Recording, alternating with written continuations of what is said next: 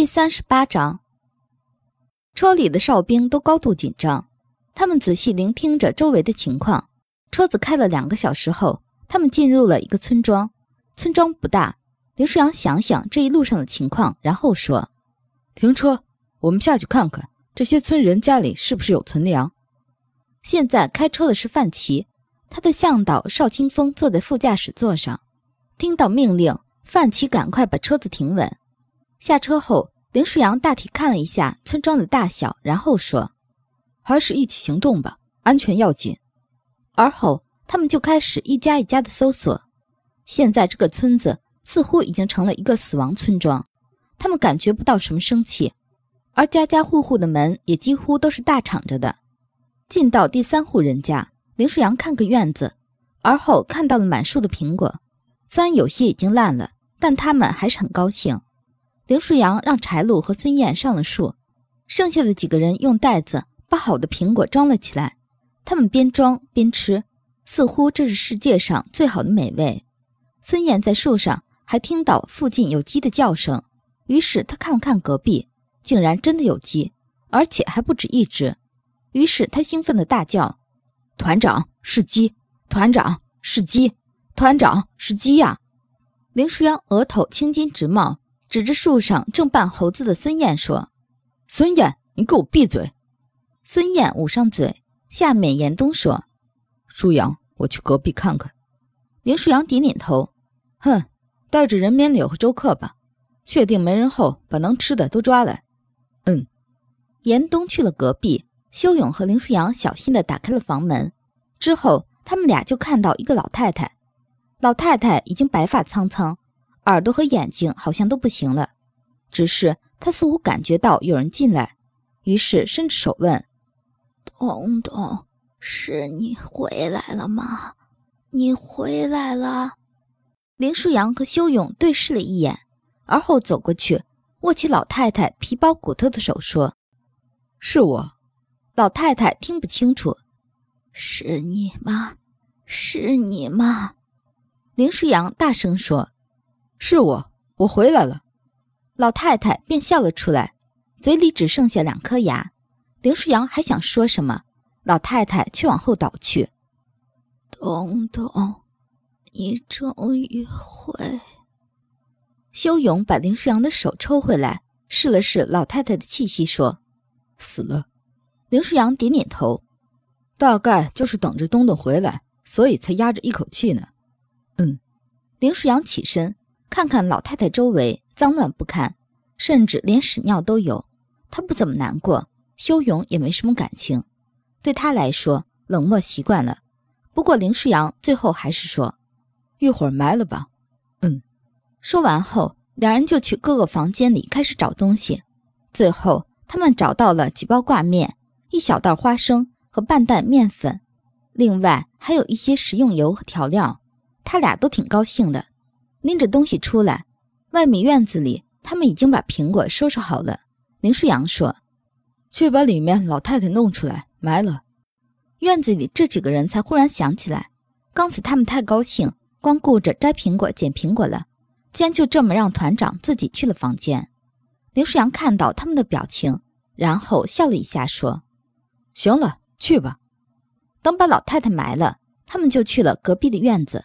进去后。他们就看到严冬正在和一个人对峙，严冬身后的任绵柳和周克手足无措地站着。林舒扬从队伍最后走到前面，而后他就看到了那个和严冬对峙的人。修勇也看到了，惊讶之余，修勇先开了口：“白衣。”白衣转头看看修勇，而后嘴角一弯，眉目也跟着弯了起来。“嘿，这位小哥，你认识白衣吗？”修勇被他这眉眼弯弯的样子弄懵了，似乎刚才和严冬对峙的那个人根本不是他，而对峙中他眼中的狠厉似乎也被他这眉眼弯弯的样子遮挡了。嗯，认识，我杀了他。林世阳听了，特别想踹修勇，连人家是谁都没弄清楚，就这么说，明显这个人和白衣是认识的。如果他想为白衣报仇呢？修勇现在直接把自己有可能是人家仇人的事说了出来，不出林舒扬所料，白衣的脸色瞬间变了。刚才他还是和严冬对峙着，现在变成他和修勇对视了。林舒扬扶额，而后他把修勇拉到了自己的身边，说：“你好，我是林舒扬，白衣是我朋友，请问你和白衣什么关系？”白衣看看林舒扬，又是眉眼弯弯的纯洁无害的样子。他声音很好听，不像男人那么低沉，有点纤细，说起来倒是带着点女性的温柔。白衣是我表弟，我叫田月。修勇说。白衣当时已经被丧尸病毒感染，我必须杀了他。田月这次没有瞪着修勇，而是低头说：“我知道。”田月和白衣除了长得很像，其实其余方面并不像，尤其气质和行为动作都不一样。只是他们对于白衣的印象都太过深刻，所以一开始见到田月时，竟然以为白衣复活了。田月没有白衣那种长发，不过和普通人相比。他的短发也略微有点长，他一低头，蜜色的头发便遮住了半张脸。他和白衣一样，都是很好看的男人，只是白衣妩媚，这个田月却纯净，笑起来眉眼弯弯的样子很是惹人喜爱。唯一一点让他们有点头痛的就是，他似乎非常讨厌严冬。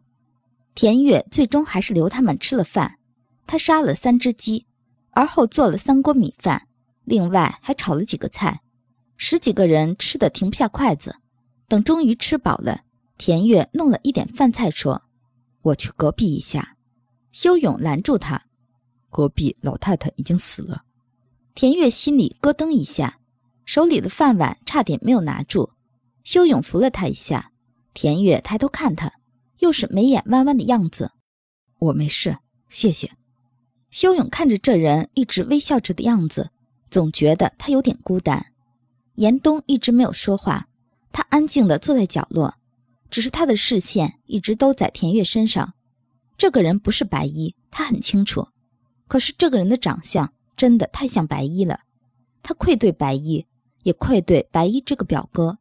吃过午饭，林舒扬又带着他们去搜索了村子的其他地方，不过其他地方基本上是一无所获了。他们有些失望地回到田月家。田月正在打扫卫生，听到他们说出去搜东西了。田月说：“早就被我都弄到我家里了。这个村子已经没有其他的活人了。那么那些丧尸呢？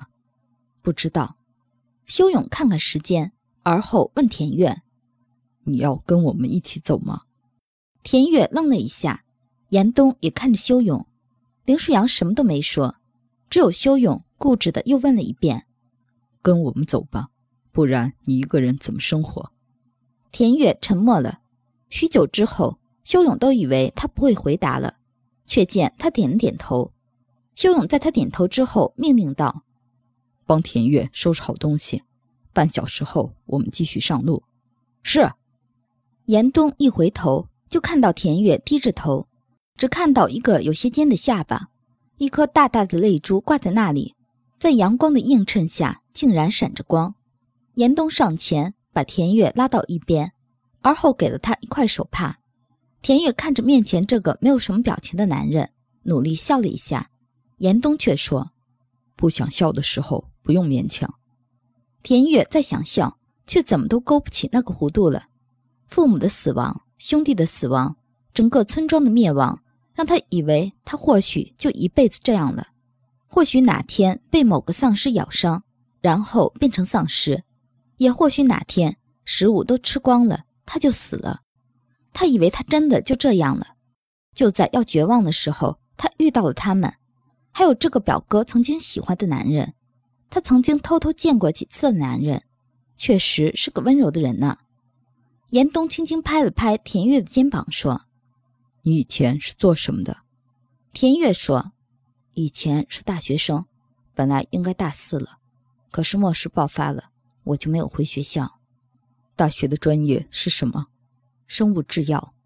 严冬点点头说：“以后做我的助手吧。”啊，愿意吗？严冬依旧是一脸面无表情的表情，就如一开始所说，他就是一个纯面瘫。对于面部表情，他根本不会做任何的表情。可以。田月跟着他们上了车，十四个人又踏上了征程。他们甚至都已经忘记了任务到底是什么，只是在晚上睡觉的时候才想起来。哦，原来是送严冬去西安啊！田月的到来让他们整个车厢都带上点温馨的色彩。他笑得眉眼弯弯的样子很好看，修勇也喜欢看他这个样子，总觉得在压抑的时候看看他会觉得舒服一些。林舒扬偶尔看到修勇看向田月的视线，然后就开始反思。自己到底适不适合当一个恋人？而后他的答案是完全不适合。林舒扬有点郁闷，他发现和车厢里任何一个人相比，他都不适合当恋人。他骄傲、自负，还有点邋遢。这么想着，林舒扬在看向修勇的眼神就带着一丝的哀怨了。他想，即便自己是向导，估摸着也不能带给修勇啥幸福。修勇被林舒扬看得浑身发毛，于是小心翼翼地问：“哥，怎么了？”林舒扬把头扭到一边：“没事。”修勇有点莫名其妙，然后田月就笑眯眯地看向修勇。修勇觉得田月这个眼神更加让他毛骨悚然，摸摸脑袋，修勇小声地问林舒扬：“田月为什么老看我？”林舒扬看看田月，发现田月正看着自己。那视线似乎在说明他已经把他看透了，这个感觉让林舒扬有点不舒服。于是林舒扬说：“田月，你坐到这边来。孙燕和他换位。”修勇在心里夸自己哥哥聪明，这样他就只能看到对面的那些人了。结果田月又和修勇旁边的柴路把位置换了，这样他就坐到了修勇的旁边。修勇起了一身鸡皮疙瘩。一开始觉得他温暖，但现在修勇一点也不这么觉得。然后田月就笑嘻嘻地看着修勇说：“你们俩在谈恋爱吗？”